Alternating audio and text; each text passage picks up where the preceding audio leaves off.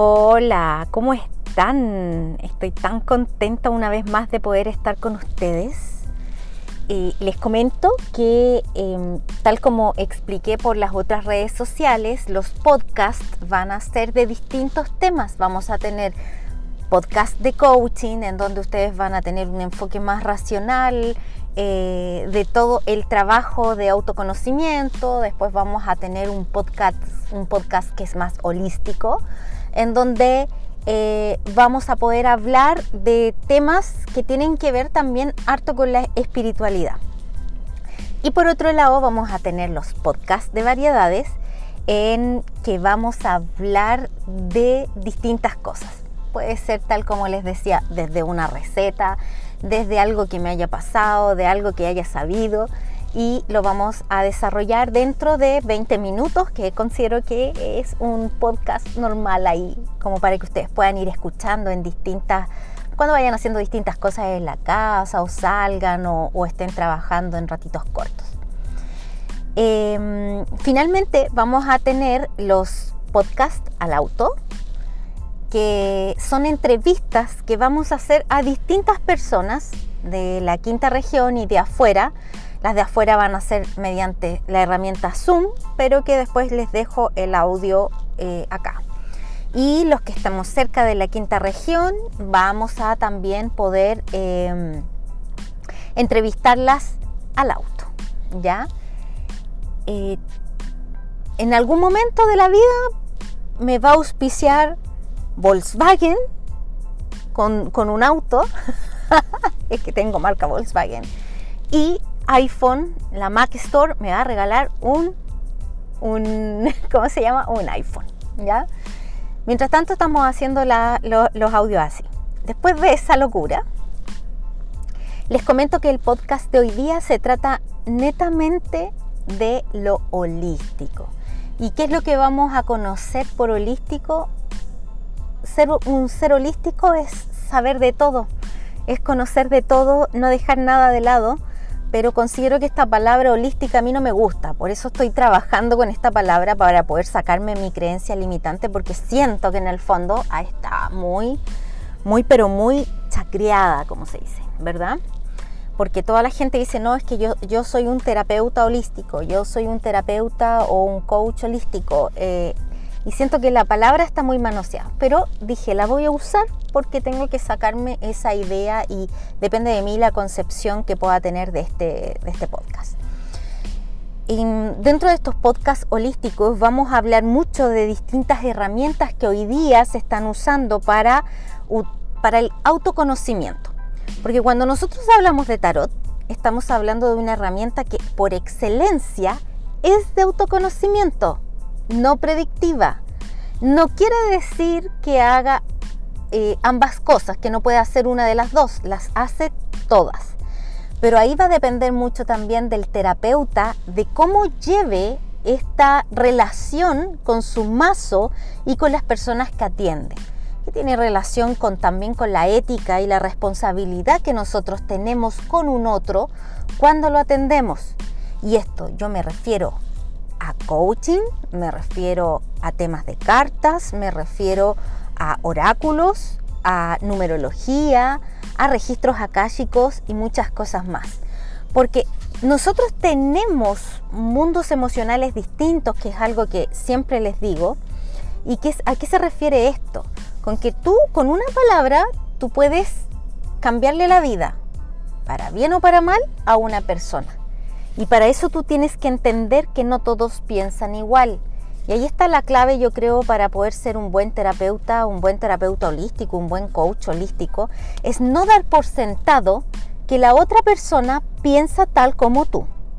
O sea, si a mí me dicen, no, sabéis que, eh, que mañana vaya a perder el trabajo, pucha, yo que tengo un trabajo así como más más potente, eh, hecho durante años de conciencia y todo.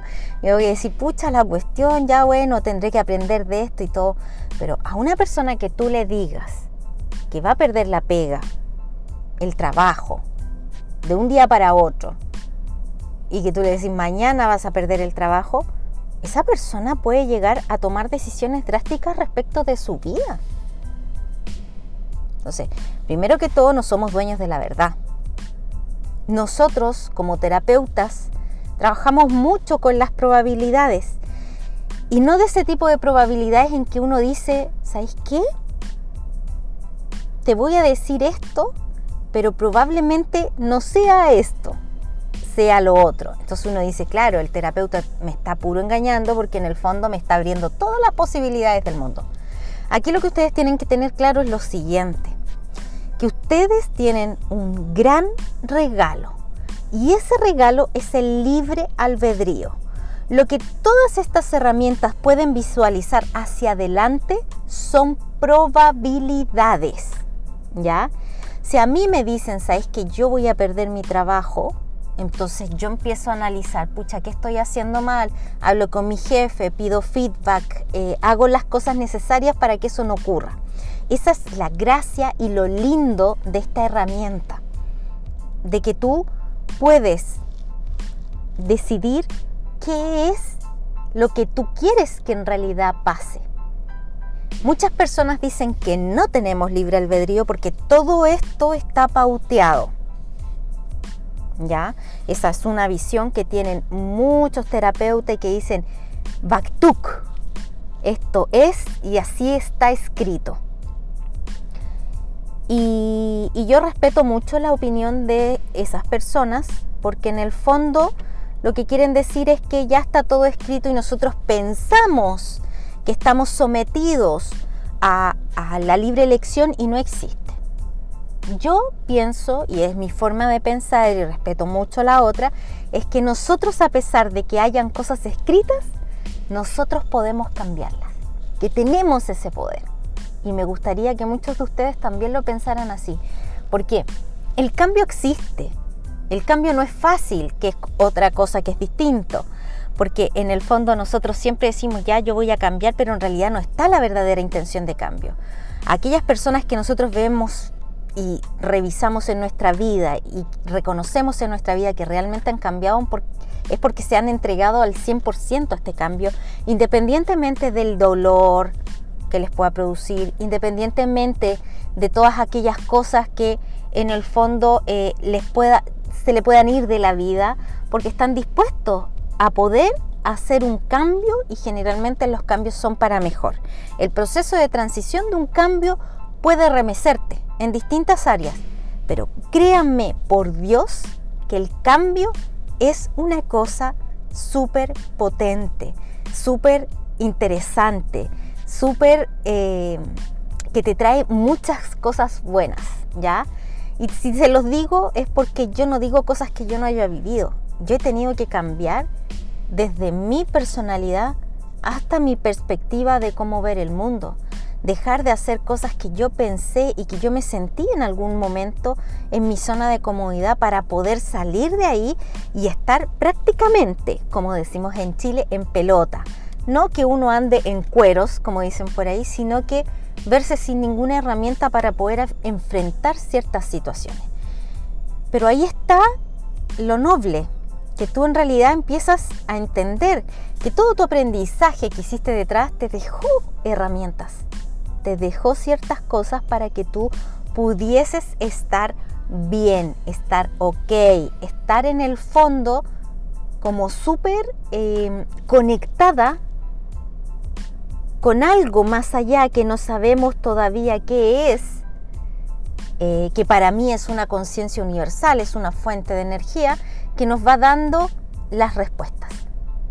Entonces, ¿Qué es lo que nosotros logramos a través de una herramienta holística, una herramienta de crecimiento personal, una herramienta de, poder en el fondo? Podemos autodescubrirnos. Y recuerden siempre, chicos, siempre, siempre, siempre, nuestra principal herramienta para poder salir de cualquier cosa es el autoconocimiento. Es conocerte, es conocer tus límites, es desafiar esos límites siempre que sean sanos, es entender que de repente necesitamos ayuda en un otro.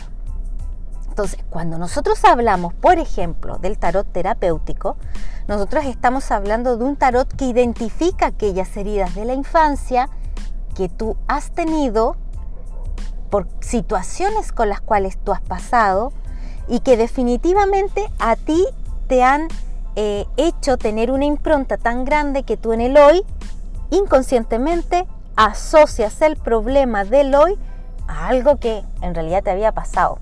Tú no tienes solucionado tus temas. Y muchas veces nosotros, porque nuestro consciente, eh, nuestro consciente nos va protegiendo de las cosas que nosotros eh, vivimos en el hoy,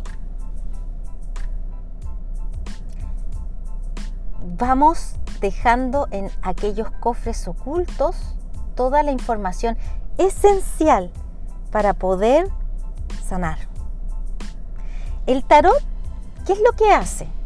Desde mi punto de vista y lo que yo le enseño a mis alumnas, nosotros somos un simple canal de información donde nos conectamos hacia arriba y entregamos a través de nosotros y de las cartas y de las figuras de las cartas información necesaria para que tú te autodescubras, para que tú te conozcas, para que tú te entiendas. Y ese tipo de lecturas es muy, muy, muy bonito. Yo no estoy diciendo, ojo con esto, que la lectura predictiva del tarot no exista, porque sí existe, pero nos va a mostrar probabilidades de nuestro camino. Entonces, cuando yo hago una lectura general, yo anoto quién fue a verme y más o menos qué, cuáles fueron las cosas que me preguntaron. Porque en el fondo esa lectura no va a cambiar antes de un periodo de un año, dos años, inclusive se puede mantener así dependiendo de la capacidad de cambio del sujeto. Pero antes que eso, prácticamente es una estafa. ¿Por qué? Porque si tú lees seguido el tarot, el tarot completo que te muestra todas las áreas de tu vida, que te muestra las preguntas principales, qué es lo que va a pasar, y lo vuelves a hacer dentro de dos semanas, vas a estar estafando a la persona. Porque los cambios de energía son progresivos. Entonces, ¿qué es lo que pasa? Que muchas veces yo digo que el tarot es un ansiolítico, porque personas me van a preguntar y me van a decir, ¿qué pasa con mi pareja? Entonces yo les digo, ya, hay probabilidades de que pase esto y esto. ¿En qué tiempo? Ya, en este tiempo y en este tiempo. Y después a las dos semanas, ¿habrá cambiado algo? ¿Me puedes decir de nuevo? Y no. Y yo no las veo. Y yo les digo que no, que tienen que tener paciencia o que busquen otra persona que les haga una lectura que les confirme lo que les dije o que les diga otra cosa. Porque es así de sencillo. El tarot es una herramienta de autoconocimiento. El tarot tiene muchísimos años. ¿Y por qué se le da esa, esa característica de ocultista? Porque muchas veces eh, en la antigüedad eran solamente unos pocos los que podían eh, tener acceso a esta herramienta. Y ahí está lo malo, porque esta herramienta la puede usar cualquiera. Sí, cualquiera. Cualquiera que quiera estudiar el tarot. Y me van a decir lo de siempre. No, pero es que hay que tener intuición. No, pero es que hay que estar conectado. Todo eso se aprende, porque no somos especiales los unos de los otros. Todos somos iguales y tenemos las mismas capacidades, solo que no las explotamos. Y hay mucha gente que me dice, no, no puede ser. Pero por ejemplo, una persona que conmigo hace un curso de tarot, no es un curso de tarot de una semana, dos semanas, un mes, dos meses. Es prácticamente, el tarot dura un curso un año, en donde vamos a trabajar distintos aspectos, donde te vas a descubrir tú, donde te vas a conocer tú, donde por cada carta vas a llevar un viaje personal. De ahí te vas dando cuenta de la relevancia de las cartas. Y ahí te vas dando cuenta que tú también tienes capacidad de conexión. Y te vas dando cuenta de que el tarot es mucho más que un tarot predictivo. A mí, em, hace unos años atrás, estuve haciendo unos eh, videos, unos Instagram Live, con una querida amiga, la Sandra, y veíamos cosas de temas mundiales, ¿ya? Pero eso jamás me acomodó. Nunca me acomodó, pero no porque yo fuera a fallar, porque yo siempre digo el don no es mío, sino que no me acomoda predisponer a los demás a situaciones que, desde el punto de vista del coaching, que es lo que yo complemento también el tarot, tú tienes el, tú puedes manejar las cosas. Y, el ejemplo más, más fiel de esto es, por ejemplo, pensar en que muchas personas dentro de esta pandemia que está pasando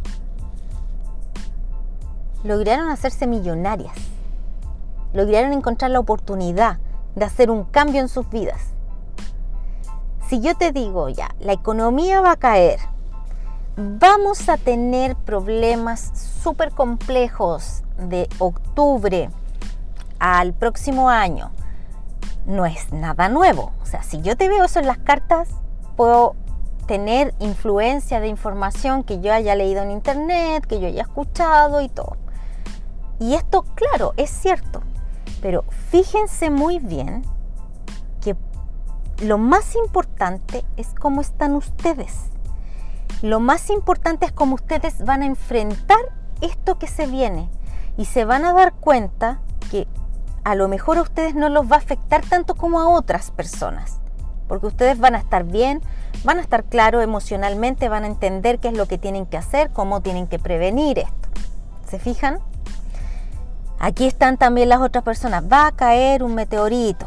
Hay cierta persona que lee las cartas que eh, a mí me da mucha risa, no voy a nombrarla, pero que es como bien así, eh, eh, ¿cómo se dice?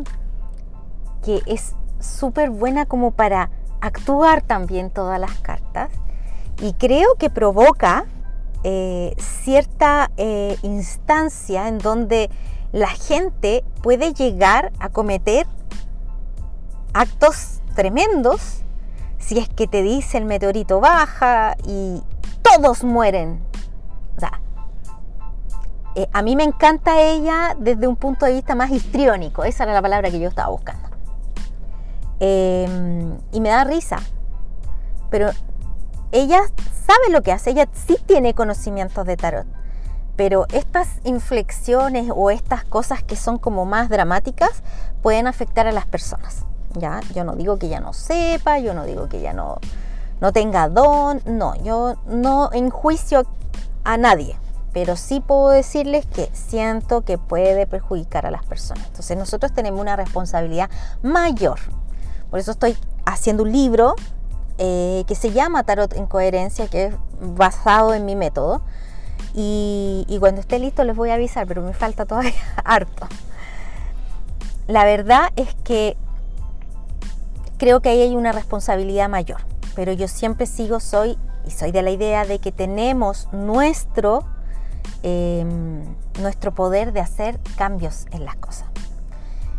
Lo mismo pasa cuando tú lees un registro akáshico. Un registro akáshico es algo que vamos a ver en los próximos capítulos de este podcast holístico, en donde nosotros nos conectamos a un lugar súper potente, súper grande, que es la calle, en donde está toda la información de todas estas vidas, las otras vidas, y de ahí la persona que lee el registro akáshico toma esa información, la baja porque la canaliza y la entrega. Pero hay todo un tema ahí de cómo entregamos la información y eso es súper potente porque puede entregar información, cosas que tú tenías muy ocultas y ahí está, ahí está el detalle y la persona te lo dice y tú sabes que hay una conexión contigo, ya sea mediante tu yo soy, que es tu proyección de ti misma sobre ti, y que se conecta con el otro y que se conectan a la fuente, a la calle y ahí sacan la información y te vas a sorprender. Pero tratemos de... La desesperación no es un gran aliado. Cuando nosotros tenemos angustia por entender o por saber algo, no nos damos el tiempo de poder sentarnos y tratar de calmarnos y tratar de ver esto con altura de miras. Pero si tú vas con toda la ansiedad a verte el tarot, si vas con todo el momento de dolor, si es que tu tarotista no tiene un manejo de la información o no tiene el concepto de ser canalizador y saca la energía de sí mismo o te lee a ti mismo mentalmente, entonces va a leer lo que más te angustia. Yo lo que veo aquí es que el tarotista tiene que aprender a, conectar, a conectarse de una forma correcta. Y en cualquiera de las artes holísticas hay que dejar muy de lado el tema que tiene relación con el ego. Y el ego no se elimina, el ego se educa, el ego se tranquiliza, porque el ego eres tú mismo. Entonces, ya empezamos con el primer podcast holístico. Nos vamos a ver todos eh, los días miércoles con un podcast holístico para que ustedes ahí puedan discriminar cuál es el podcast que quiero escuchar. ¿Soy más racional? Podcast coaching. Si soy más holística y me interesan estos temas, escuchen el de los miércoles. Si es que acaso quieren escuchar alguna entrevista de todos los temas que toco en los podcasts, los días viernes. Y los días domingos van a ser podcasts que son de variedades. Si quieren escuchar algo que les dé risa, si quieren escuchar algo que en el fondo, no sé, eh, preparar una receta o algo así, ahí también lo vamos a tener. Estoy disfrutando cada día más hacer podcast. Creo que eh, para mí también es muy sanador. Así que agradezco a todos los que me escuchan porque creo que es algo mutuo. Sanamos en conjunto. Y así que nos vemos en el siguiente podcast.